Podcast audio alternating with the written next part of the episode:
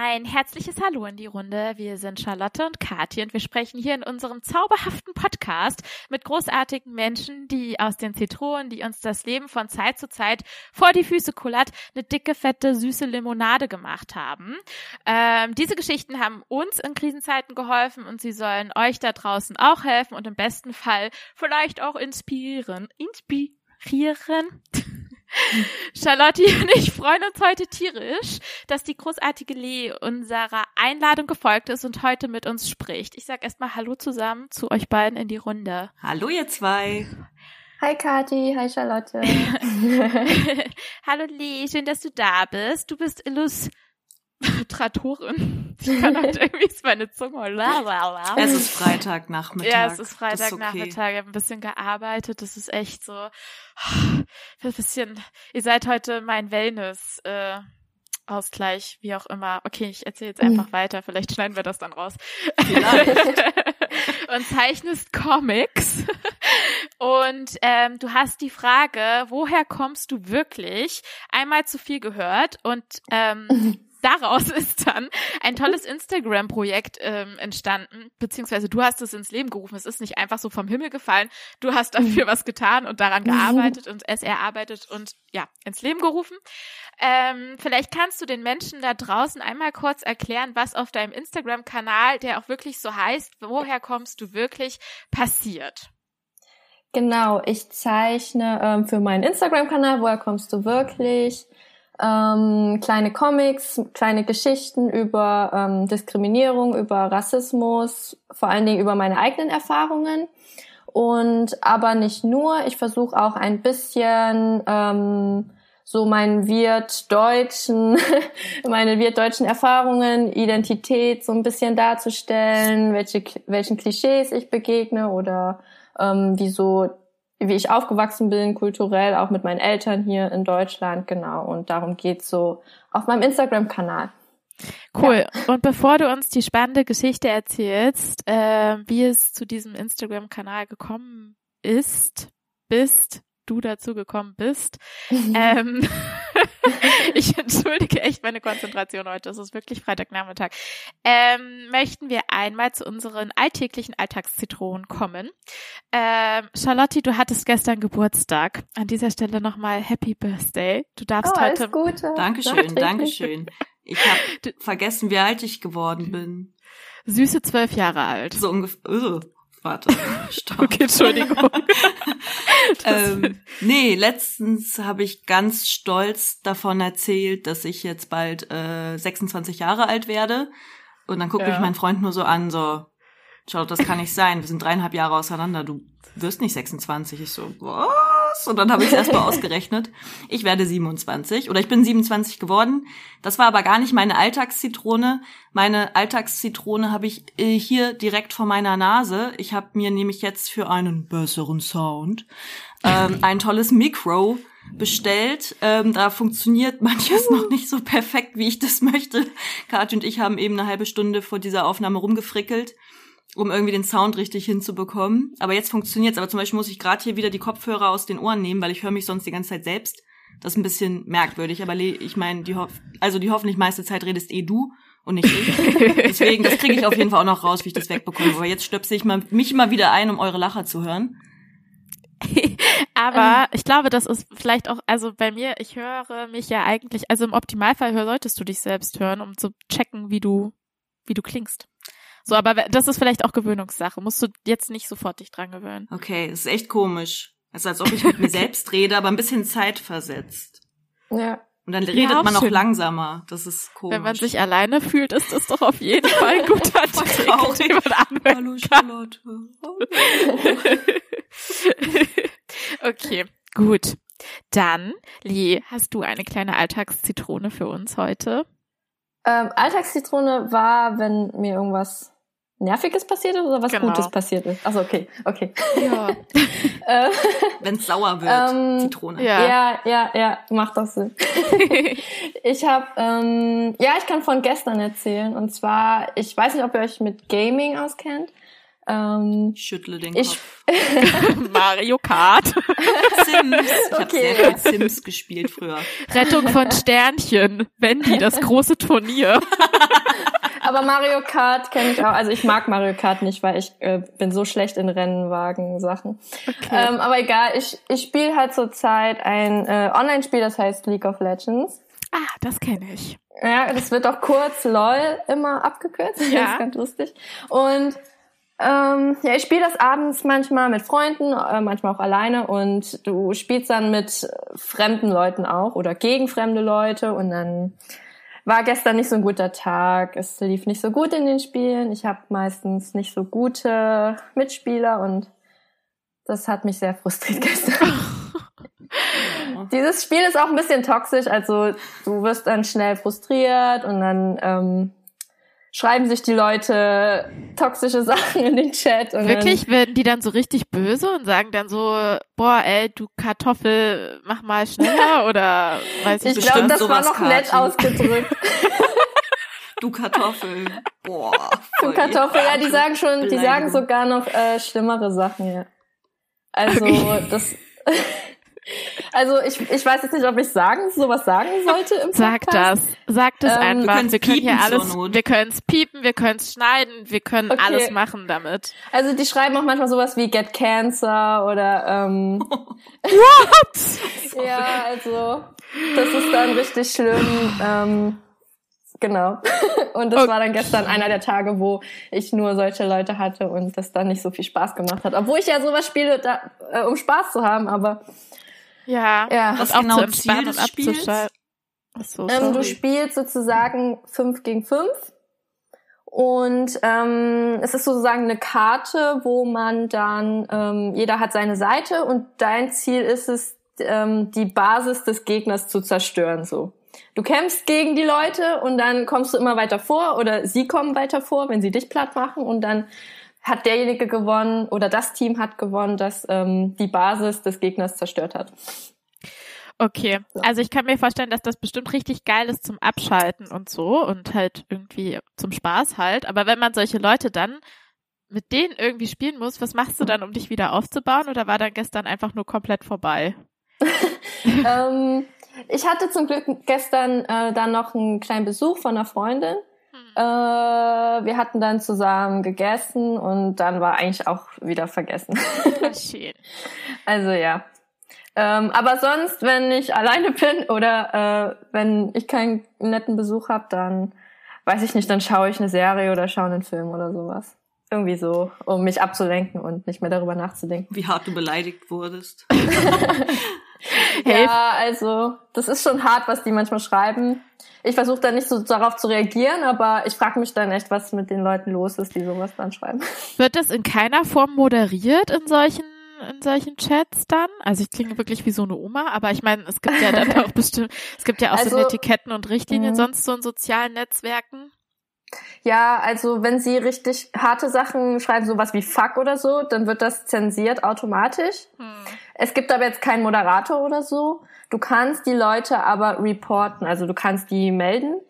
Ah, Okay. Ähm, und wenn jemand zu oft gemeldet wird, ich weiß jetzt nicht, wie genau das System funktioniert, wie da die äh, Statistiken sind, aber irgendwann wirst du dann gebannt oder kriegst eine Strafe sozusagen, kannst einen Monat lang nicht spielen und genau.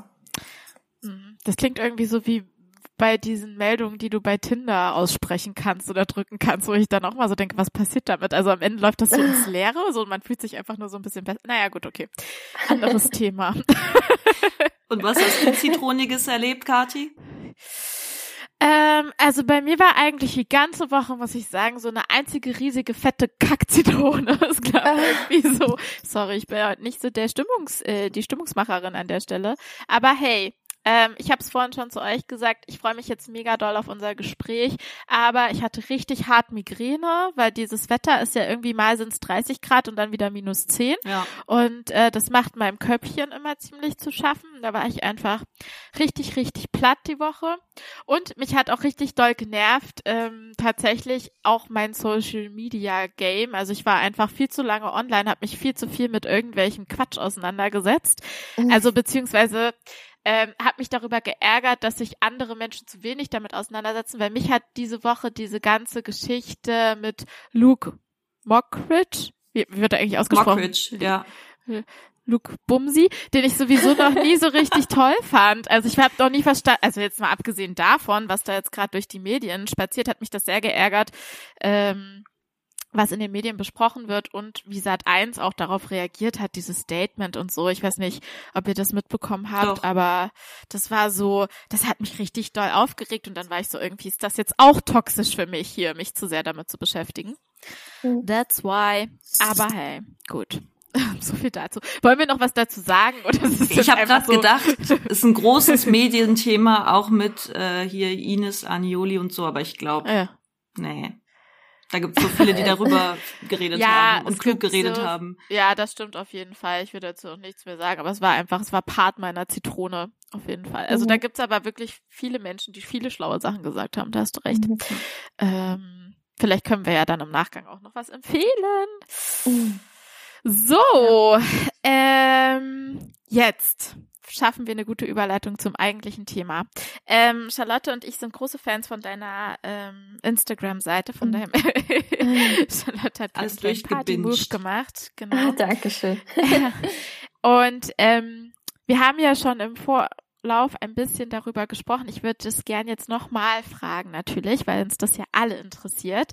Mhm. Ähm, wann war denn der Punkt für dich oder was war der ausschlaggebende Moment, wo du dann gesagt hast, okay, ich möchte hier irgendwie was, was machen, ich möchte jetzt ähm, damit auch öffentlich äh, das thematisieren, was ich erlebe und ähm, das soll mit einer Instagram-Seite passieren. Kannst du das ein bisschen beschreiben für uns? Mhm. Ja, voll gerne. Ähm ich habe, ähm, also 2019 habe ich diesen Account angefangen. Ich habe ja vorher schon auf einem anderen Account zeichne ich so äh, Manga-Sachen oder eigene Comic-Sachen.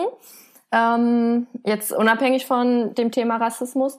Und 2019 hatte ich dann Woher kommst du wirklich ins Leben gerufen. Erst als Nebenprojekt und zwar hat mich diese Frage, woher kommst du wirklich immer ähm, mein Leben lang so ein bisschen begleitet, sag ich mal. Ähm, als Kind wurde mir das oft gestellt. Ähm, da war ich immer, da war ich mir immer ein bisschen verwirrt, da habe ich das nicht so ganz verstanden, warum die Leute mich so komisch fragen, weil ich bin ja hier geboren in Deutschland und ich hatte mich als Kind auch immer so als deutsches Kind gesehen. ähm, und da hatte ich das nicht ganz verstanden, warum sie so nachlöchern, woher kommst du wirklich oder woher kommst du ursprünglich, haben sie auch oft gefragt. Und später, also habe ich es dann schon verstanden, worauf sie hinaus wollten. Und in, ich komme ja aus Leipzig. Und in Leipzig haben mich das auch oft, ich sag mal, ähm, also weiße Menschen, deutsche, deutsche Menschen gefragt. ähm, und dann bin ich nach Berlin gezogen und da haben mich aber auch nicht weiße Menschen das immer wieder gefragt. Und ähm, irgendwann war dann der Punkt, wo ich ähm, eine, eine Antwort darauf geben wollte. Also im, in der Realität bin ich dann immer, okay, ich weiß, was sie meinen. Ich antworte jetzt mal so, ja, meine Eltern, die kommen aus Vietnam. Ähm, aber ich wollte halt in der, in der Comicform das wiedergeben, was ich eigentlich wirklich empfinde. So ein bisschen Wut, dass mich das so ein bisschen nervt. Und dann hatte ich diesen Comic gemacht und als Antwort gegeben, ich komme aus, aus dem Leib meiner Mutter, so, weil das eigentlich niemanden was angeht, woher ich wirklich komme. Und ich verstehe halt auch diese Frage nicht. Also ich verstehe sie bis heute nicht ganz, was, was die so soll. Und genau. Das war dann der Anfang von Woher kommst du wirklich? Hast du denn ähm du hast ja dann sicherlich, oder ich nehme jetzt mal an, als du das als Kind beantwortet hast, hast du doch auch wahrscheinlich dann geantwortet, ich komme aus Leipzig. Mhm, genau, also wenn wir im Urlaub waren manchmal ähm, oder äh, wenn mich Leute auf der Straße irgendwie oder ich weiß nicht, Lehrer oder was auch immer so ähm, gefragt haben, woher kommst du wirklich, dann hatte ich immer gesagt, ja, ich komme aus Leipzig. Ähm, und dann kam halt die Frage, woher kommst du aber ursprünglich? Oder woher kommst du wirklich? wirklich. und und ähm, und dann war ich immer sehr verwirrt, weil ich das nicht ganz verstanden habe, ähm, weil ich halt nicht mich damals nicht so gesehen habe, dass ich eben aus Vietnam komme, weil ich eben hier geboren wurde und ich wollte das jetzt nicht als Antwort geben, auch wenn das das ist, was die Leute wahrscheinlich hören wollten. Und ähm, wenn Leute mich jetzt fragen, dann sage ich meistens, ähm, ja, meine Eltern kommen aus Vietnam, ich bin hier geboren. So. Und sind die Leute mit der Antwort zufrieden? Ja, die meisten sind dann so, ah ja, Vietnam, ähm, ja, da war ich mal im Urlaub oder äh, ja, die Vietnamesen, die sind so toll und so fleißig. ähm, also die, die sind dann so bestätigt in ihrem Schubladendenken und ähm, also dass ich aus Leipzig komme, ist dann denen, glaube ich, meistens egal. So, also sie sie wollen halt nur das hören, was sie, also sie hören nur das, was sie hören wollen, sozusagen. Mhm. Genau. Also immer wenn ich sage, ich bin aus Leipzig, dann sind sie meistens nicht zufrieden. Dann kommt halt immer diese Nachfrage. Also ich ganz, also ich glaube, ich habe noch nie, ähm, noch nie hat jemand sich mit dieser Antwort zufrieden gegeben, dass ich aus Leipzig komme. Und ich gehe mal auch stark davon aus, dass sie an der Stadt Leipzig wahrscheinlich wenig interessiert waren, von wegen so, oh toll, Leipzig, so eine schöne Stadt, wie warst du da groß zu werden und in der Innenstadt. Das war quasi nicht, was die Leute wirklich interessiert hat, sondern nee. sie wollten dich ja. auf vietnamesisch seiend reduzieren, mhm, Genau, genau. Genau, so, dass ich eben Asiat, also ostasiatisch aussehe und dass ich irgendwo von da eben komme. also nach ihrem Empfinden, so. Genau. Also mit Leib, dadurch, dass sie auch nie sich mit dieser Antwort zufrieden gegeben haben, hat es sie halt auch nie interessiert, so mein Leben in Leipzig. Genau. Okay. Und ähm, hast du dann auch mal verschiedene Antwortformen ausprobiert? Also weil du jetzt sagst, es hat nie gereicht am Ende des Tages, wenn ich gesagt habe, ich komme aus Leipzig, weil La Le ich sag Leipzig. Leipzig. Wie Leipzig. Thüringen heißt. Leipzig. naja, meine Familie kommt ja auch eigentlich alle, kommen ja auch alle aus Sachsen und meine Mutter lebt selbst in Leipzig. Ja. Deswegen ähm, kenne ich da ja auch so ein bisschen die, die, den Schlag Mensch. Ich kenne sie alle. Ich kenne alle mhm. Sachsen. Ich weiß, wie sie sind. Ich kenne alle Ossis. Ja, genau. Ossis. Oh. Es, es wäre einfach so witzig gewesen, wenn dich einmal jemand gefragt hätte, so, ja, sprichst du denn Dialekt oder so? Also so, na, also auf Sachsen halt bezogen so. Aber gut. Ja, als ich im Studium war, also ich hatte ja vorher noch was anderes studiert in Leipzig anfangs, bevor ich in Berlin angefangen habe zu studieren. Und die meisten, die in Leipzig studieren, die kommen ja aus anderen Städten.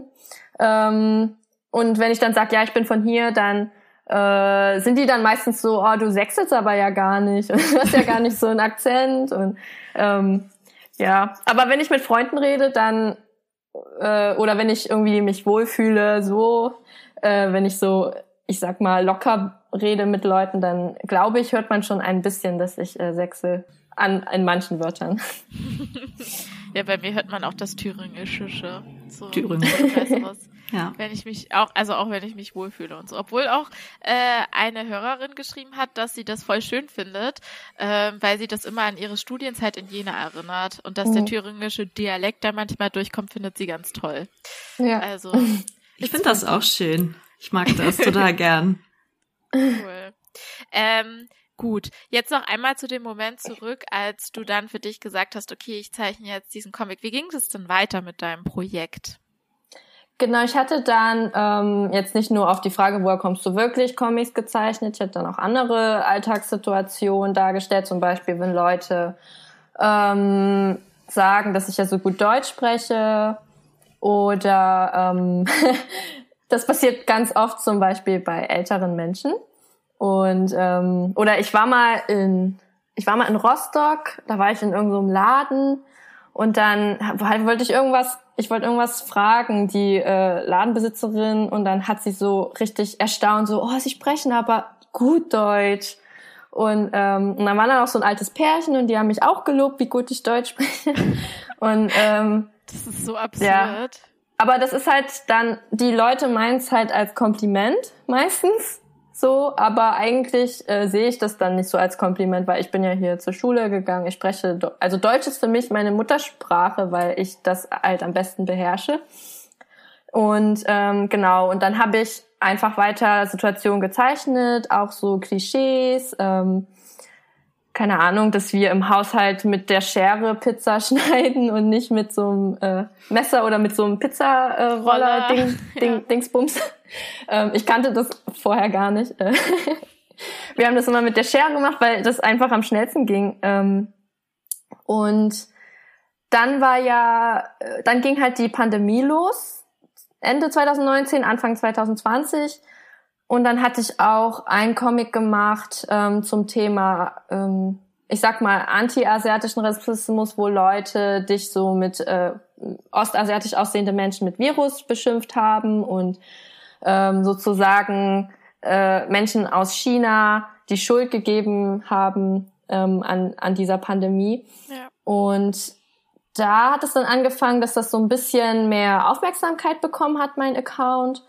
Und dann ist ja noch die Sache mit George Floyd passiert letztes Jahr, wo dann auch in Deutschland, ich sag mal, so eine Welle ausgebrochen ist, ähm, wo viele sich mit dem Thema Rassismus dann so bewusst beschäftigt haben.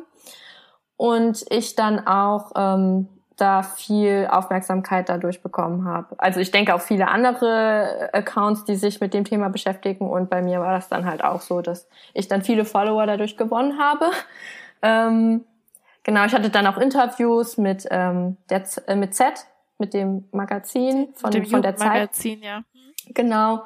Und das hat dann auch so ein bisschen, also sehr geholfen, dass mein Account gewachsen ist, was mich auch sehr gefreut hat. Ich hätte das eigentlich auch nie gedacht.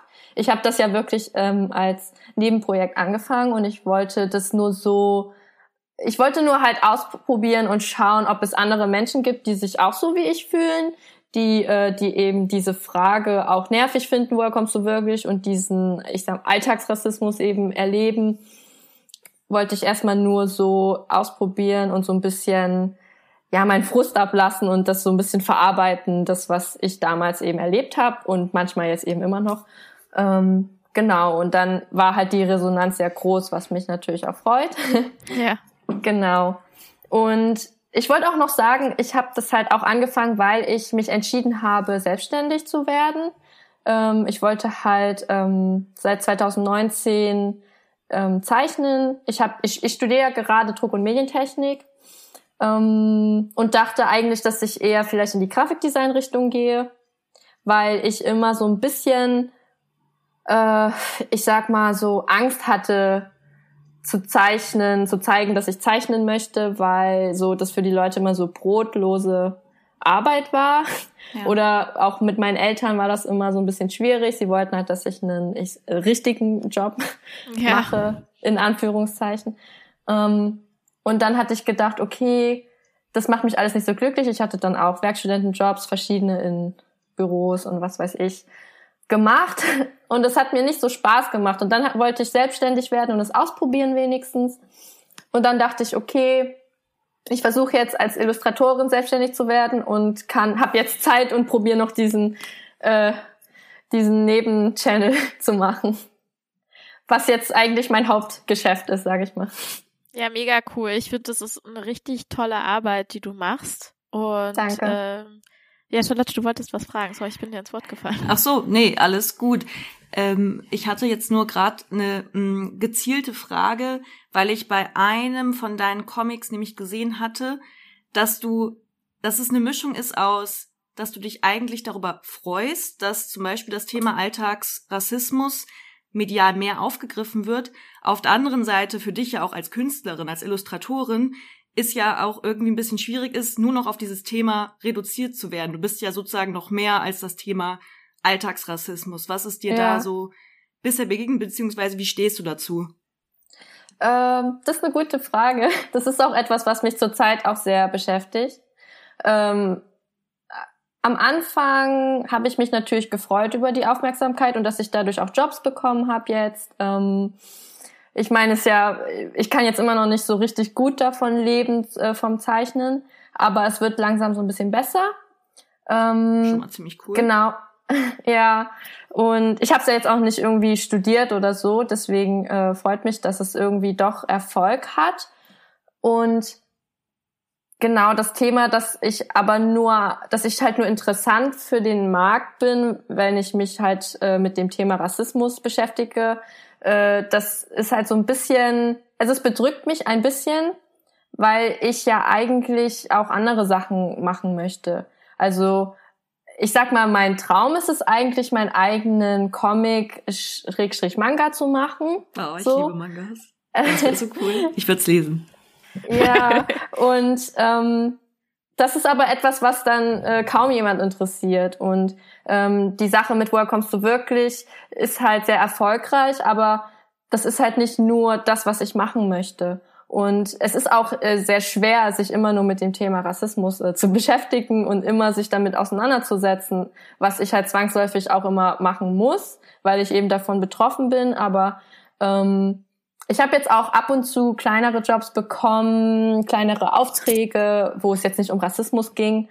Aber ähm, genau, das sind so ganz seltene Fälle und ich bin halt gerade auch so ein bisschen, so ein bisschen genervt, ich sag mal, von dem Thema, ähm, weil ich auch wirklich gerade lieber andere Dinge machen möchte, mich um meine eigenen Sachen kümmern möchte, auch äh, weiter andere Sachen zeichnen möchte.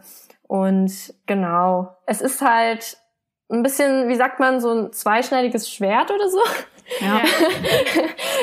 Fluch und, und Segen zugleich. Genau. Also es hat mir schon geholfen, so ein bisschen Aufmerksamkeit zu bekommen und dass die Leute auch äh, andere, mein Content sehen.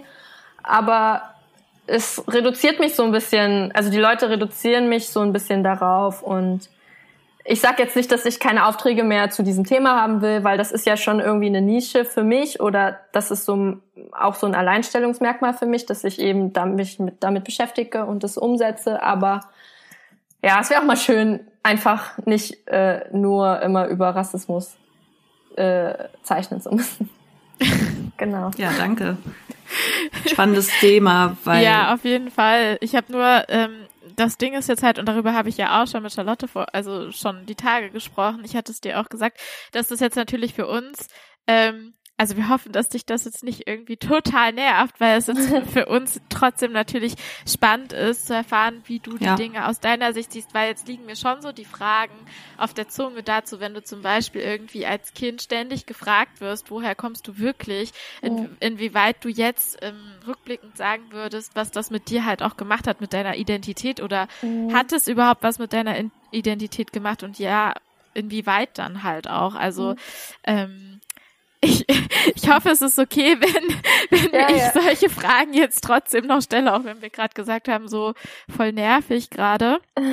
Ja, na klar. Also ähm, wir können gerne im Podcast äh, darüber reden. Ne? Also darum geht's ja. Also ja. okay. Ich will jetzt natürlich auch gar nicht sagen, dass ich nie wieder irgendwas mit Rassismus zu tun haben will. Ja. Ich möchte halt bloß nicht nur darauf äh, reduziert werden. Ähm, ja, klar. ja. Genau. Und ähm, um auf deine Frage zu kommen, dieses Woher kommst du wirklich? Ähm, also, na klar, ich denke, Leute, die immer sowas gefragt werden, die, ähm, also, wenn du so gefragt wirst, woher kommst du wirklich? Und die Leute dich immer nur in diese Schublade stecken wollen, dann wirst du halt nicht als Individuum so wahrgenommen. Du, die Leute zeigen jetzt nicht so Interesse an dir, sondern nur an, an das, was sie in dir sehen wollen, so. Sie wollen diese Antwort hören, ich komme aus Korea, ich komme aus China, ich komme aus Vietnam, ich komme aus keine Ahnung und denken dann, oh ja, cool, äh, habe ich mir gedacht oder so. Und die sieht ja auch so aus, das äh, kann ja nichts anderes sein, als dass die von da kommt oder so. Und ähm, ich werde halt nicht, also es gibt halt kein Interesse an mir als Person, sondern nur an, an, an mich, also an dieser Gruppe Asiaten oder keine Ahnung, es gibt Asiaten, es gibt Schwarze, es gibt was auch immer, aber es wird jetzt nicht nach mir als Lee sozusagen gefragt. Und das ist schon etwas, was mich immer so genervt hat und wo ich mich auch immer heute auch frage, ähm, also wo ich mich jetzt hier nicht weiß, wo ich mich dazugehörig fühlen soll. Ähm, wenn ich jetzt sage, ich komme aus Leipzig und die Leute äh, finden das komisch, oder wenn ich sage, oder ich hatte auch schon oft Fragen, keine Ahnung, bist du Chinesin oder keine Ahnung, bist du Koreanerin? Und dann sage ich, nee, ich bin Deutsch. Und dann gucken mich die Leute komisch an ähm, und geben sich damit nicht so zufrieden. Und dann ähm, weiß ich halt nicht, was bin ich denn jetzt so? äh, und frag mich auch oft, ähm, keine Ahnung, wer bist du? Äh, was, was ist jetzt für dich? Bist du Deutsch? Bist du Vietnamesin? Bist du irgendwie Deutsch-Vietnamesin? Ich kann das nicht so genau beantworten jetzt. Ähm, und die Leute interessieren sich halt auch nicht so dann für mich, sondern nur nach diesem Label und das macht dann einen schon ein bisschen fertig. Genau. Hast du das Gefühl, ja. dass du einen anderen ähm, Identitätsbruch erlebst als zum Beispiel deine Eltern? Haben die nochmal ihre Identität als aus Vietnam kommt, aber eben in Deutschland schon lange lebend und arbeitend. Wie nehmen die das wahr? Habt ihr euch auch darüber als Familie unterhalten? Oder gibt es darüber sozusagen Diskussionen, wie ihr euch wahrnehmt mit eurer jeweiligen ja auch gewissermaßen fluiden Identität, wie das ja eigentlich mhm. für jeden Menschen gilt. Das, was dich mhm. ja besonders verletzt, wenn ich das jetzt richtig verstanden habe, ist, dass du in eine Kollektividentität von. AsiatInnen slash, mhm. wenn sie es dann genauer wissen, ja irgendwie, ah, okay, Vietnam, okay, VietnamesInnen, mhm. dass dich das eigentlich irgendwie kränkt, weil du nicht als Kollektiv betrachtet werden willst.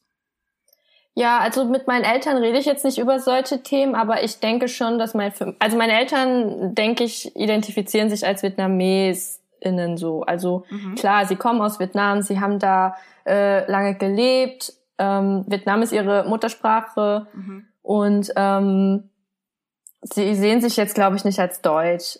Aber natürlich fühlen sie sich hier auch zu Hause, was, denke ich, auch okay ist. So, ähm, ähm, für mich, ich weiß halt dann nie, bin ich jetzt ähm, rein, also rein deutsch, bin ich deutsch? Ich, ich denke nicht, weil ich halt auch durch meine Eltern ähm, natürlich beeinflusst werde, durch ihre Kultur, durch ähm, ihre Erziehung. Und ich merke dann auch so ein paar ähm, Reibungspunkte zwischen mir und ihnen.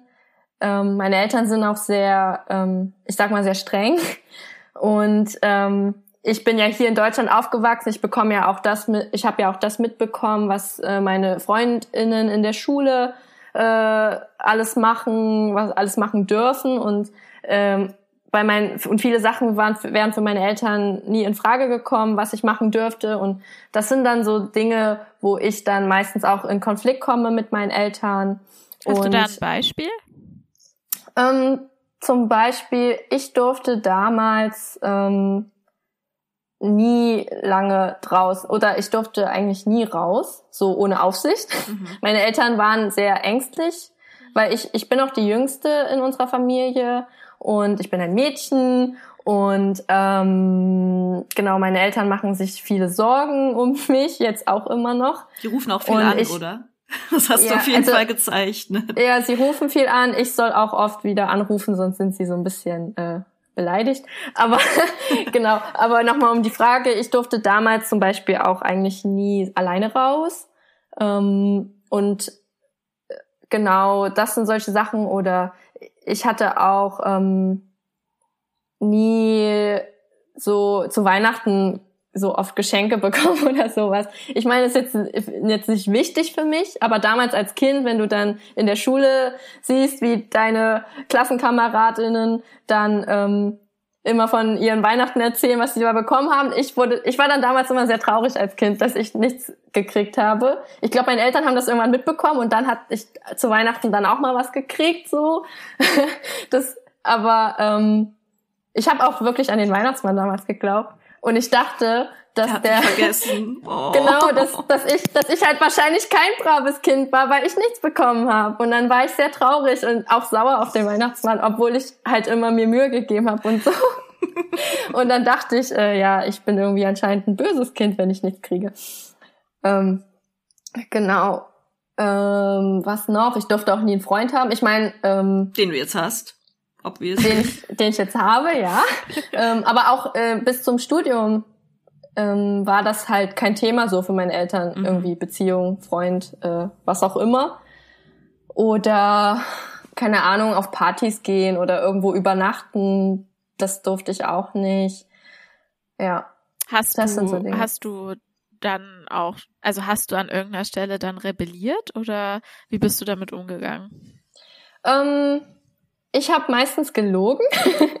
Classy. Also, Classy Teenager Stuff. Ähm, ich habe dann mit meiner, ich hatte ja auch viele vietnamesische Freundinnen. Mhm. Ähm, damals in Leipzig im Osten gab es ja auch viele Vietnamesinnen und ich hatte auch viele in der Schule, also relativ viele. Ähm, und wir hatten uns dann auch Sachen überlegt, ähm, keine Ahnung, wo ich dann sage, ja, ich übernachte bei ihr, weil wir äh, Schule machen müssen und dann sind wir aber Äh, irgendwo in den Schule. Club gegangen oder so. also ich habe jetzt, ähm, ich war, ich würde sagen, ich war schon ein braves Kind bis zu einem gewissen Grad, aber irgendwann bist du halt natürlich neugierig und möchtest auch die Sachen ausprobieren, die äh, deine, die die Leute in deinem Alter auch machen und ähm, hab das, hab dann eben gelogen und bin dann rausgeschlichen oder so. Äh, mit meinem Freund habe ich auch lange erst das geheim gehalten, dass ich, äh, dass wir zusammen sind und erst später dann eben erzählt, dass wir zusammen sind. Ähm, Gab es denn noch mehr ähm, Kompromisse, sag ich mal, die deine Eltern dann gemacht haben, jetzt außer dem Punkt, wo sie dann gemerkt haben, oh, die anderen Kinder kriegen ja was zu Weihnachten oder irgendwie mehr zu Weihnachten oder wie auch immer. Also diese Weihnachtsmann-Geschichte oder war das dann so, nee, das ist halt, das ist halt so bei uns und ähm, so bleibt das jetzt dann auch? Oder wie gab es da irgendwie Stellen, wo das Ganze so ein bisschen aufgeweicht wurde in deiner Erziehung? Ähm, also sehr lange ist es, es ist auch manchmal immer noch so, dass meine Eltern sehr festgefahren sind in ihrem Weltbild Mhm. und in ihrer Vorstellung. Und ähm, viel, zum Beispiel, also was ein großes Thema war, war dann halt meine Beziehung mit meinem Freund. Ähm, mein Freund ist auch ähm, weiß Mhm. und das war halt sehr ein sehr großer Konflikt so mit meinen Eltern, weil sie schon erwartet haben, dass ich mit einem Vietnamesen zusammenkomme. Mhm. Ähm, was ich natürlich auch verstehen kann, weil für meine Eltern ist das nicht leicht. Sie können ja Deutsch nicht so gut und ähm, sie haben, für meine Eltern gibt's halt hier in Deutschland nur ihre Kinder. Äh, unsere Familie ist halt in Vietnam, alle äh, Verwandten sind in Vietnam und da verstehe ich das natürlich, dass es für sie dann hart ist, aber ähm, ich kann ja jetzt auch nicht steuern, mit wem ich zusammenkomme. Und ähm, genau, und dann war das halt ein sehr großer Konflikt, wo ich auch sehr, ähm, ich sag mal, dafür kämpfen musste. Und irgendwann hat dann, haben meine Eltern das dann eben akzeptiert, weil sie können ja auch nicht für immer mit mir aufs, auf Kriegsfuß sein. Nein. Ähm, und ich war jetzt auch nicht jemand, der nachgegeben hat in dieser Sache jetzt mit der Beziehung und habe dann eben bin trotzdem, wir sind trotzdem immer noch zusammen und irgendwann akzeptieren sie das eben und sehen auch, dass es funktioniert. Und ähm, genau, aber das sind dann solche Streitigkeiten oder solche ähm, ich, Kämpfe, die dann für mich so ein bisschen sehr äh, kräftezehrend sind, so ein bisschen sinnlos auch sind, weil das sind jetzt nicht Dinge, wo man immer streiten sollte eigentlich. Mhm. Genau. Ähm, auch, dass ich jetzt nochmal studiert habe. Also ich hatte ja in Leipzig vorher Kommunikations- und Medienwissenschaften studiert und habe dann, ähm, ich habe das auch zu Ende studiert. Ich hatte jetzt, ich habe jetzt Bachelor of Arts darin und dann hatte ich halt, aber ich wollte irgendwie nicht in diesem Bereich arbeiten. Das hat mir, das Studium hat mir eigentlich gar keinen Spaß gemacht. Ich habe es Ja. eben zu Ende gemacht, auch wegen meinen Eltern und weil ich halt so ein bisschen nicht abbrechen wollte. Mhm. Und dann dachte ich aber, okay, ähm, vielleicht kann ich jetzt hier in Berlin noch was Neues anfangen. Und das war dann auch so ein ähm, Thema mit meinen Eltern, wo meine Mutter immer noch manchmal so sagt, ja, hättest du damals, ähm, du hast ja schon dein Studium beendet und hättest du dann gleich angefangen zu arbeiten, dann, könnt, dann könntet ihr jetzt auch schon heiraten und Kinder kriegen und was weiß ich und so. Aber erst darfst du Und- keinen Freund haben. Und jetzt direkt Kinder. Ja, ja, genau, genau. Das ist dann. Ähm, wir sind ja jetzt auch fast zehn Jahre zusammen, Wow. deswegen äh, ist schon die Kinderfrage sehr hoch. Wow. Stabil. Genau. Ah, okay. Ich hätte noch, habe ich dich unterbrochen, Kati? Das können wir auch rausschneiden. Nee, hast du nicht. Mich hat jemand anderes unterbrochen. Etwa dein Doggy? Oh, hallo, kleiner Max. Oh, er ist so süß. Team So, Limo hallo. Nummer drei. Hey. Sorry. Ja, nein, ich habe gerade versucht, ihn irgendwie zu ignorieren, aber das Er ist echt schwer zu ignorieren. So, bitte hab mich lieb und fütter mich. Ähm, ja. Lee, ich hatte noch eine eher abstraktere Frage. Mhm. Und zwar ähm, speziell rassistische Stereotype, die vor allem AsiatInnen betreffen. Die hast Mhm. du teilweise auch speziell thematisiert. Ich erinnere mich an einen Comic, wo ähm, ich glaube, du deinen Freund darstellst, wie er mit gewissen Stereotypen eher konfrontiert wird, weil er mit äh, dir zusammen ist. Und ein Beispiel war, dass äh, asiatische Frauen als devot und sehr gehorsam angesehen werden. Mhm. Könntest du noch ein bisschen erzählen, was es da speziell jetzt ähm, für asiatische Menschen sozusagen für Stereotype gibt und welchen du schon begegnet bist und naja, wie du dich dabei fühlst, können wir uns wahrscheinlich vorstellen. Das ist wahrscheinlich nicht toll. Aber kannst du davon vielleicht noch erzählen oder von Situationen erzählen? Hm. Ja, also ich kann jetzt nicht allgemein von asiatischen Stereotypen reden, weil also Asien ist ja sehr groß, ja. ne? Also ähm, Ostasien, Zentralasien, Südasien, Südostasien. Ähm, äh, meistens sind diese Stereotype dann auf die, also die mir begegnet sind, auf Ostasiatinnen und äh, Südostasiatinnen begrenzt, ne? mhm. ne, dass sie ähm, genau devot sind, also dass sie gefügig sind, alles für ihren Ehemann oder für ihren Freund sozusagen machen. Ich bin jetzt nicht so groß in der Dating-Szene, weil ich ja schon so lange mit meinem Freund zusammen bin.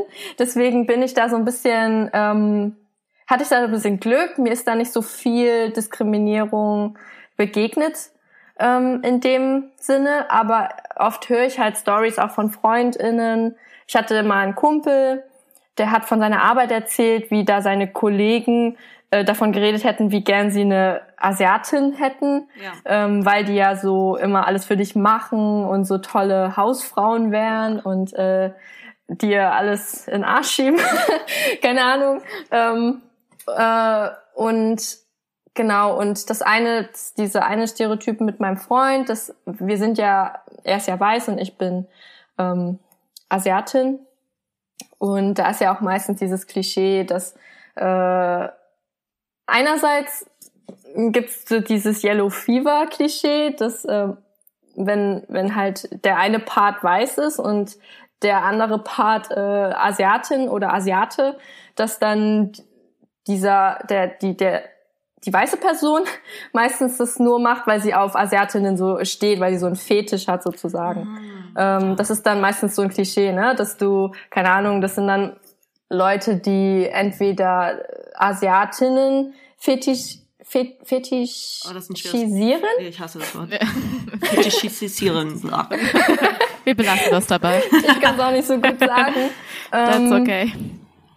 Und oder das sind Leute, die, keine Ahnung, auf sowas. Ich denke, ich denke, das ist auch eine Art von Fetisch, die dann auf so Animes stehen und äh, Mangas und das dann assoziieren mit Ostasiat innen. Mhm. Und ähm, ich hatte auch eine Freundin, ich habe auch eine Freundin, die ähm, hatte, die kannte jemanden, ein weißes Mädchen damals in der Schule, die sich nur mit ihr befreundet hat, weil sie eben Asiatin ist und die mit, an, mit ihren anderen asiatischen Freunden sozusagen abhängen wollte und da okay. deswegen nur mit ihr befreundet sein wollte. So, die, meistens sind das dann Leute, die auch auf K-Pop stehen oder sowas. Ah, oder, okay. ähm, also sich davon so eine gewisse genau. Welt erhoffen, wenn genau, sie da eintreten dürfen. Genau, die dann in diese genau in diese Community mit rein wollen und ich ich finde, das ist auch so eine Art von Fetisch, wenn du dann mhm. nur äh, da rein möchtest, weil die Asiaten sind und du die gerade geil findest, sag ich mal. Ja. ähm, genau. Oder äh, was auch so ein typisches Klischee ist oder äh, sehr ekliges Klischee auch, dass äh, alte weiße Männer gerne Frauen aus Thailand oder Südostasien eben nach Deutschland holen wollen, ähm, weil die dann meistens arm sind und eben sie dann sozusagen ihnen ein besseres Leben bieten und sie dann sozusagen in einer Win-Win-Situation sind, weil die ja eben auch diesen Fetisch haben auf asiatische Frauen. und ähm, genau, das ist auch so ein Klischee, was, was ich, dem ich oft begegne. Ja. Kann ich eine Filmempfehlung aussprechen? Ich glaube auch, äh, Charlotte, du kennst den auch, den Film, den hast du mir, oder den haben wir zum Beispiel, und zwar Happy. Oh ja. Wie, ja, äh, da wird neben, ja, das ist eine super schöne Dokumentation von einer Filmemacherin, deren Namen ich vergessen habe, aber das können wir ja dann auch noch später, wir haben ja unsere Limo-Medien, da können wir es nochmal recherchieren. Deren Vater hat nämlich ähm, eine Thailänderin im Thailandurlaub kennengelernt und sie hat auch ganz, ganz offen zugegeben, wie, wie doof sie das einfach findet und wie schrecklich und wie peinlich. Also sie hat da gar keinen Hehl draus gemacht, aber sie wollte sich halt, was ich gut fand, so mit ihren eigenen ähm, Emotionen, die sie zu der ganzen Geschichte hat, auseinandersetzen. Und ich fand, das ist eine ganz, ganz liebevolle, auch lustige und, und schöne Dokumentation, die halt mit diesen ganzen Platten, Vorurteilen und alles, was so dazugehört, ähm, ja, nicht, nicht aufräumt oder so, aber zumindest sich auf eine schöne Art und Weise, auf eine menschliche Art und Weise, ja. finde ich, auch auseinandersetzt, so. Und da kann man danach immer noch sagen, da hat man, da hat bestimmt auch, ich würde sagen, wenn ich, wenn wir uns im Freundeskreis zusammensetzen würden, hätte da jeder Mensch aus meinem Freundeskreis eine andere Meinung zu. Aber ich finde, das macht's halt auch gerade so spannend und das zeigt für mich halt auch, dass das einfach nicht einfach immer alles platt runtergestampft werden kann mhm. und in eine Schublade gepackt werden kann, so dass das mhm. einfach super viele Facetten hat. Aber ja, krass. Ähm, ich finde halt, äh, wie, wie du das jetzt auch alles beschreibst, da war ja irgendwie so viel dabei, wo ich einfach die ganze Zeit dachte, ey, das hat mich so unfassbar traurig gemacht und ich finde, also ich weiß nicht, wie hast du, ab wann war denn der Punkt oder hast du dich dann, oh mein Hund hat gerade Max gehört? Ja. Ja, oh. Ja, ja. er hat Mitgefühl, ist ein sehr mitfühlender ja. Hund. ähm, gab's denn, würdest du sagen, dass die, dass die Comics, die du zeichnest, auch auf deinem Kanal auch so ein Stück weit für dich dazu da sind, um da irgendwie eine, eine Stimme zu finden? Oder findest du auch die schon direkt so im Alltag? Weil ich wüsste zum Beispiel nicht, wenn mich jemand dreimal fragen würde, woher kommst du wirklich? Also wie ich darauf reagieren sollte, weil ich auch diese Konfrontation, diesen Konflikt, dafür wäre ich viel zu, also in dem Moment könnte ich einfach überhaupt nicht irgendwie agieren. Ich glaube, ich müsste das richtig üben oder so. Ich weiß nicht, wie mhm. du damit umgehst. Das würde mich interessieren. Also ähm, also ich bin auch keine Person im Alltag äh, oder in der Öffentlichkeit, die jetzt irgendwie dann streitet oder so und dann ähm, laut wird und ähm, also na klar, wenn jemand äh, da schlagfertig antworten kann, dann fände ich das natürlich toll, aber ich bin jetzt nicht diese Person. ähm, ich bin eher schüchtern und leise und will eigentlich mit gar keinen Streit oder so, kein Stress. Ähm, ich denke schon, also für mich ist Allgemeinzeichnen so ein bisschen so ein Ventil oder ein Mittel, womit ich mich ausdrücken kann am besten, glaube ich. ähm, wo ich mich auch am, ähm, ich sag mal, am natürlichsten fühle. Ja. Also Zeichnen ist für mich halt schon, also das, was, äh, wie soll ich sagen? Also das bin ich einfach. Mhm. Also ich kann mir nichts anderes vorstellen, was ich machen sollte, so.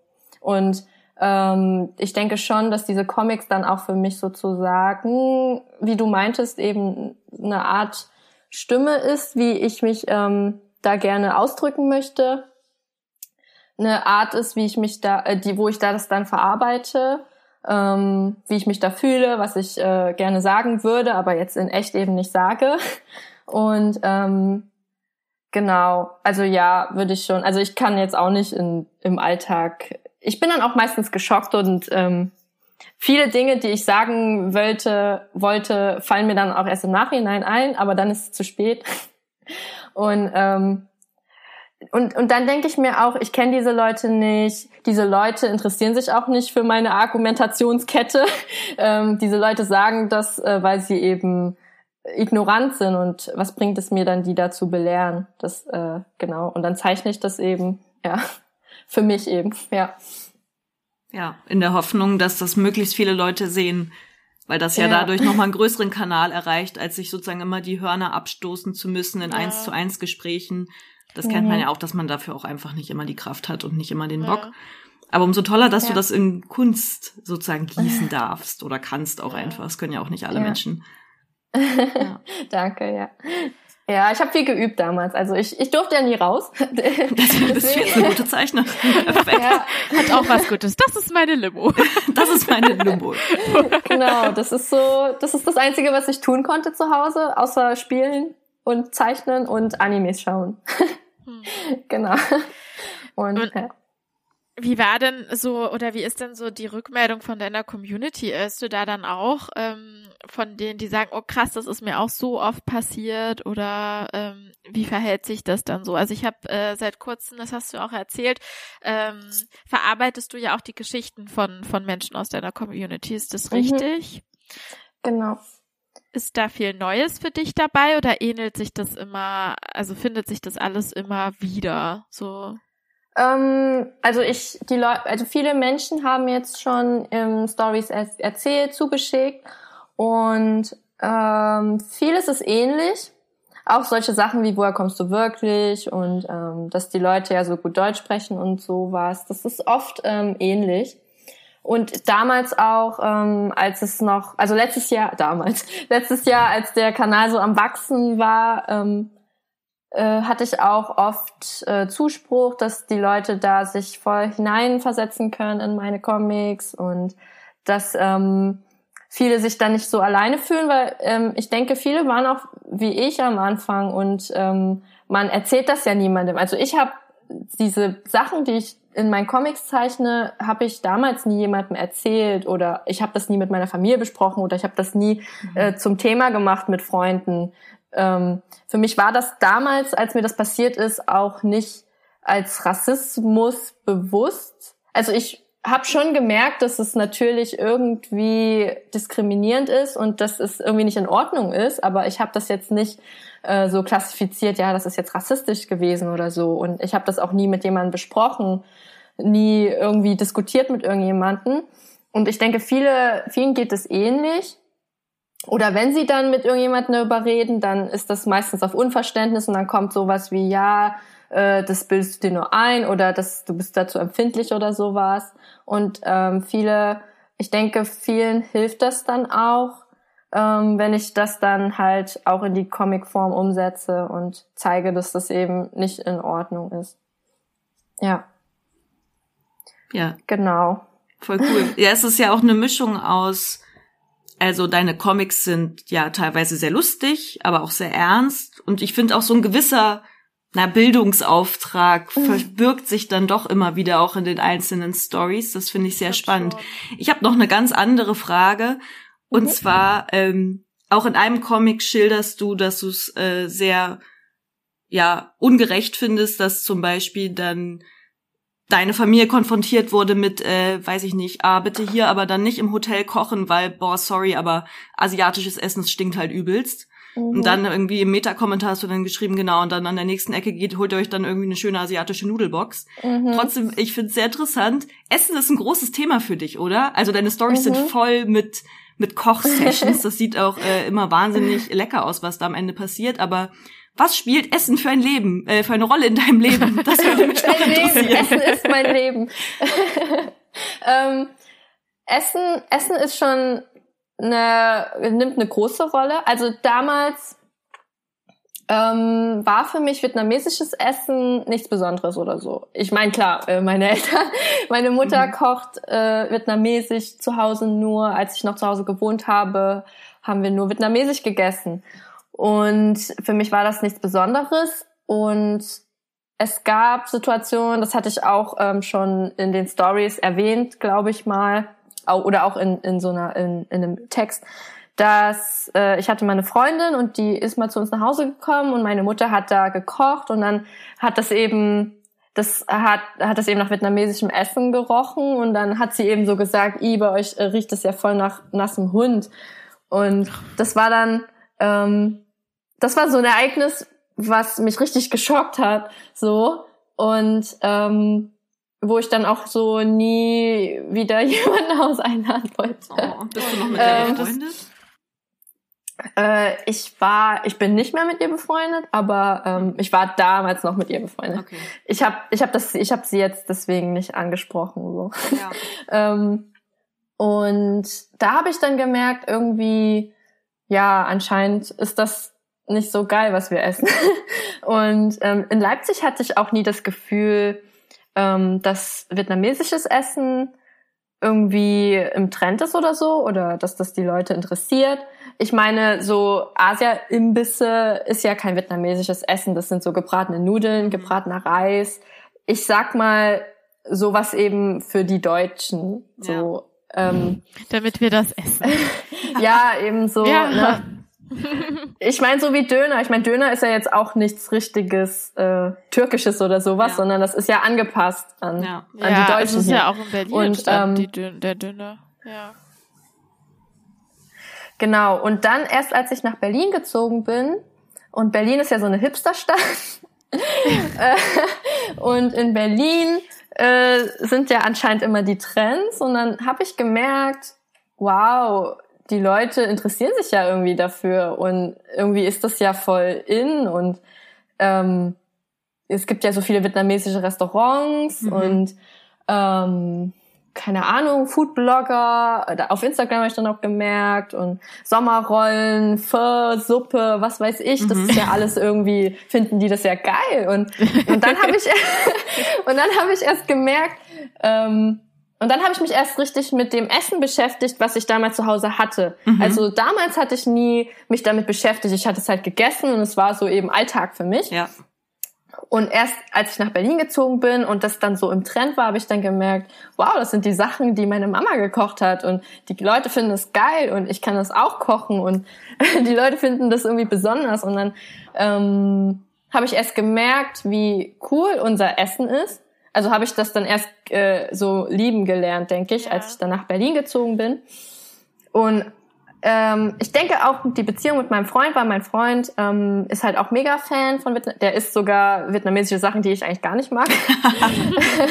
und ähm, genau, und er isst halt äh, super gern die Sachen und ähm, erst und seitdem wir auch zusammenleben, und ähm, ich die Sachen für ihn koche und oder auch wenn wir meine Eltern besuchen und er das super gerne isst und so, habe ich dann so gemerkt, dass das halt äh, eigentlich voll tolles Essen ist. Und ähm, was auch alles dahinter steckt. Ich habe mich damit beschäftigt. Meine Mutter ähm, hat sich ja auch, als sie dann hergezogen ist oder hergekommen ist nach Deutschland, ähm, musste sie ja die ganzen Zutaten, die ganzen Sachen für die Gerichte muss man sich ja irgendwie hier in einem fremden Land zusammensuchen. Ja. Und das ist alles nicht so einfach, weil das erstens äh, der Preis ist anders, du weißt nicht, wie es heißt, du weißt nicht, wo du es bekommst. Mhm. Du musst die Rezepte neu machen, die du eigentlich in Vietnam zum Beispiel gelernt hast, musst du hier irgendwie umsetzen, damit es für dich wenigstens irgendwie nach Heimat schmeckt. Mhm. Und ähm, das sind so Sachen, mit denen ich mich dann angefangen habe zu beschäftigen und ähm, wo ich dann auch so sehr dankbar bin, dass meine Mama mich ähm, sehr früh auch mir, mir sehr früh beigebracht hat, Sachen zu kochen, äh, mich gezwungen hat. Beigebracht, in Anführungszeichen. Ja, genau, ich meine, als Kind, na klar, da ist es nervig. Ich wollte lieber draußen spielen gehen, stattdessen musste ich zu Hause bei meiner Mama beim Kochen helfen. Aber das ist jetzt etwas, was äh, mir sehr hilft wo ich, ähm, was so das ein, wo, wo ich mich auch sehr daran festhalte, so an diese Kultur, kulturellen Sachen, die mir geblieben sind, weil ich bin halt schon sehr deutsch, aber wenn es ums, wenn so, so Essen, denke ich, ähm, bin ich auch sehr vietnamesisch. Cool. Und das ist mir dann schon wichtig. Ähm, es gibt auch negative Sachen, als ich nach Berlin gekommen bin. Und ähm, ich weiß nicht, ob ihr Veganer seid oder Vegetarier. Äh, nee. Das ist so ein. ich habe nichts gegen Veganer oder Vegetarier, ähm, aber das ist so ein Thema, was äh, auch sehr kontrovers ist oder was mich ähm, bisschen beschäftigt. Mhm, was ja. ich nicht so viel zum Thema mache auf meinem Kanal, weil ich da auch oft viel ähm, ich sage ich nee, jetzt nicht Hassnachrichten, aber viele Leute kritisieren das eben, dass ich ähm, Fleisch esse. Und weil ich mich ja mit Rassismus beschäftige, muss ich mich ja mit allen anderen äh, äh Sachen ja, im Aktivismus ja beschäftigen. Oh. Ähm, ich muss ja die perfekte ah, Projektionsfläche okay, für die Leute sein, ne? Deswegen äh, werde ich da oft perfekt kritisiert. sein und die Welt retten. Genau, ich werde dann oft kritisiert, dass ich ja Fleisch esse und wie kann ich das machen, weil ich beschäftige mich ja mit Rassismus und dann muss ich mich ja auch mit äh, Veganismus, sagt man Veganismus? Ja. ja. Veganismus beschäftigen und mich auch für die Rechte der Tiere einsetzen und so weiter und so fort. Ähm, genau, und in Berlin ist es dann meistens so, werden auch äh, so vietnamesisches Essen oder ostasiatisches Essen dann oft ähm, selbst äh, diese Sachen werden dann für weiße Menschen, sag ich mal, ähm, vermarktet. Mhm, das wird dann ja. alles vegan vermarktet, das wird alles, äh, äh, das ist ja alles so Superfood, äh, exotisch. Super gesund hinterher. Genau, super gesund, obwohl wir in Deutschland auch gesundes Essen haben ähm, ja. und nicht immer diesen ganzen Importkram haben müssen. Äh, genau, und das ist dann so eine negative Seite, die ich so ein bisschen hier dann entdeckt habe. Mhm. Ja. Ja. Äh, hast du denn, hast du denn für die Berliner und Berlinerinnen, die hier zuhören, und ich wohne ja, es interessiert mich natürlich auch selbst, falls irgendwann mal wieder die Restaurants, oder nee, man kann es ja auch abholen. Hast du denn einen guten Restaurant-Tipp?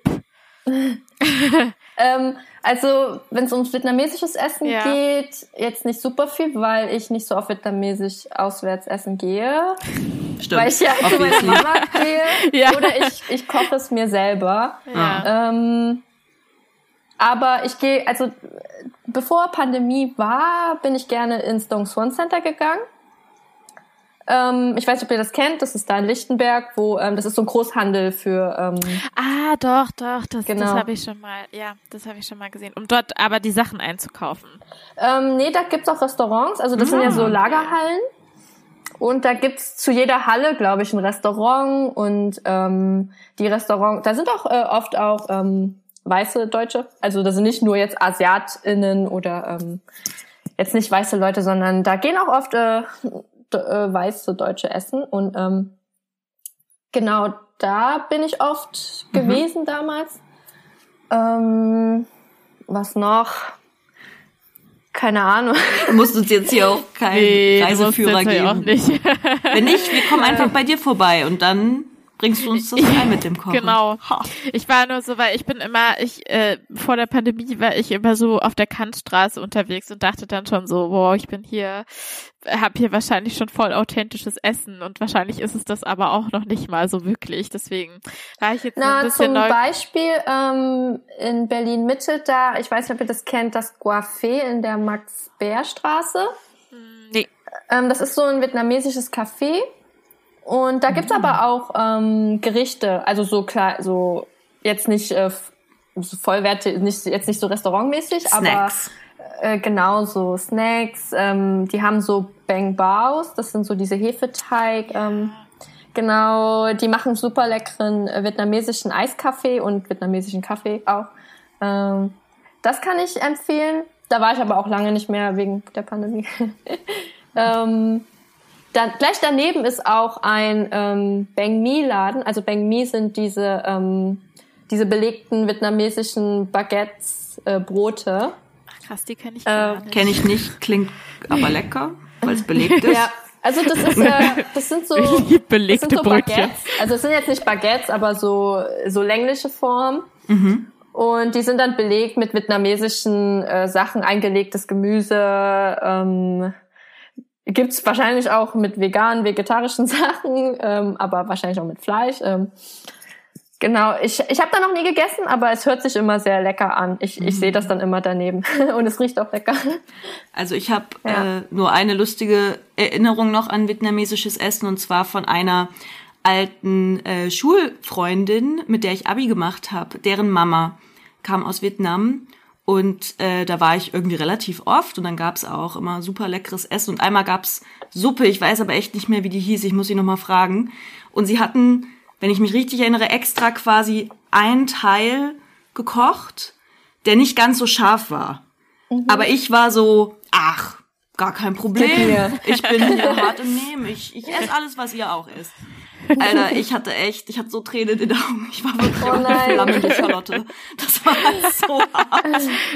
Und sie haben sich auch ein bisschen totgelacht. Ähm, war sehr lustig. Ja, aber es war, oh war, war toll. Und diese, diese Mutter hat echt immer so krasse Sachen gezaubert. Ich komme aus einem Haushalt, ja. wo eigentlich niemand kochen kann. Deswegen war ich da ja. sehr verwöhnt dann auf einmal, ja. Ja, ja. Krass, ja. Also meine Familie kocht nicht so scharf ich glaube, es kommt auch drauf an, woher ähm, die Leute dann kommen. Mhm. Ne? Ich glaube, Südvietnam ist ein bisschen schärfer als aus dem Norden. Ähm, also es ist auch äh, sehr große Unterschiede in der äh, Küche. Also nördliche Küche ist anders als äh, südvietnamesische. Ja. Zentralvietnam gibt's auch noch andere Sachen. Wie eigentlich überall, also mein, ne? Genau. Ja. Ähm, meine Eltern kommen aus Hanoi, also aus dem Norden. Mhm. Und genau, ich kann dann nur davon jetzt reden. Ja. Ich kenne mich mit der südvietnamesischen Küche nicht so aus. Da muss ich nochmal nachfragen, vor allem wie diese Suppe ja. hieß. Das interessiert ja. mich jetzt, wenn sie sich an die Geschichte erinnert. ja. So, ihr Lieben. Ich finde es ich genau. find's richtig ähm, mauschelig zwischen uns, aber ich gucke gerade so ein bisschen auf die Zeit. Ich bin ein bisschen mhm, Spielverderberin gerade. ähm, deswegen würde ich einmal zu unserer Schlussfrage kommen. Erstmal, Lee, vielen, vielen, vielen, vielen Dank, dass du dir die Zeit für uns genommen hast. Ähm, Gerne. Noch einmal für ähm, für alle, die Lesprojekt vielleicht noch nicht kennen auf Instagram, auf Instagram, ähm, woher kommst du wirklich? Ähm, wir können das wirklich wärmstens empfehlen. Also ich für meinen Teil habe da auch noch echt viel gelernt und es hat mich auch stellenweise doch noch mal krass zum Nachdenken gebracht, obwohl ich immer dachte, boah, ich bin schon voll krass reflektiert, aber ich glaube, das ist der erste Schritt, wo man so merkt, nee, das ist einfach so eine never-ending ja. Story, da lernt man immer dazu, da muss man immer offen bleiben und dranbleiben und sich Mühe geben. So. Ich lerne ja auch noch dazu. Ich bin ja jetzt auch kein Experte. Ja, genau. genau. Also das ist, das ist halt einfach ähm, ein super schöner, herzlicher, liebevoller Kanal. Danke. Ähm, jetzt aber die, die Frage aller Fragen, die wir hier in diesem Podcast stellen. Ähm, wir haben jetzt. Jetzt bin ich aufgeregt. ähm, aus dieser Zitrone, also aus dem Alltagsrassismus, den du als Kind erlebt hast und auch jetzt immer noch erleben musst. Wie hast du denn oder was ist für dich dann doch an irgendeiner Stelle eine Limonade, ohne jetzt sagen zu wollen, dass das irgendwie was, was Cooles ist. ist oder es ist. Mhm. Genau, aber ich glaube, du weißt, was wir meinen. Also mhm. so, was ist so, was ziehst du da Gutes für dich heraus, was dich eventuell auch stärker macht? Das ist unsere Frage. Oder Charlotte, äh, ist das unsere Frage? Das ist unsere Frage. okay. okay, dann antworte ich mal auf eure Frage. Ja. Ähm, super coole Frage. Ähm, ich denke, viele, auch die in meiner Situation sind, ich denke, ich habe gelernt, so ein bisschen ähm, widerstandsfähiger zu sein. Mhm. Also, dass ich jetzt, ähm, du musst ja schon so ein bisschen eine dicke Haut haben. Du musst ja so ein bisschen lernen, ähm, daraus zu wachsen. Du musst so ein bisschen lernen, äh, ein bisschen stärker daraus zu werden. Ähm, und ich denke, das hilft mir eben auch, weiterzumachen, jetzt auch in Bezug auf Kunst und auch in Bezug auf meine Träume und auf ähm, das, was ich mir vornehme, dass ich da nicht immer gleich aufgebe, dass ich, ähm, wenn irgendwas Schlimmes passiert, ähm, mich daran anpasse und weitermache. Ich denke, das hilft mir. Ähm, genau, das ist so etwas, wo ich denke, was, was, wo ich was Positives daraus nehmen kann dass ich eben so ein bisschen Widerstandsfähigkeit lerne und habe und ähm, einfach weitermache oder versuche weiterzumachen und mich da jetzt nicht runterziehen lasse. Voll schön. Das sind, glaube ich, äh, somit die schönsten Schlussworte, die dieser Podcast No Offense zu all den anderen Schlussworten, ja. ähm, ähm, die wir an dieser Stelle haben können. Ähm, ich wünsche dir alles, alles Gute, Lee. Das ist echt ähm, Danke. Mega cool, was du Wünsche da machst. ich euch auch. Danke. Ja, vielen Dank, dass wir so tiefe Einblicke bekommen haben in, in dein ja. künstlerisches Schaffen, in dein, in dein Leben, in deine Erfahrungen. Das ist ja nicht selbstverständlich, dass äh, man so offen darüber redet. Deswegen merci. Ja, freut mich, dass ich dabei sein durfte. Hat super Spaß gemacht. cool, das freut uns. Und damit äh, sage ich jetzt mal für uns alle zusammen Tschüss und ähm, genau. Ciao. Ich glaube, wir brauchen irgendwann noch mal ein gutes Schlusswort. Das ist immer so ein bisschen so genau, Lame. Ciao, Kakao. Ciao, Kakao finde ich optimal. Okay. okay. Macht's gut, ihr Lieben. Bye.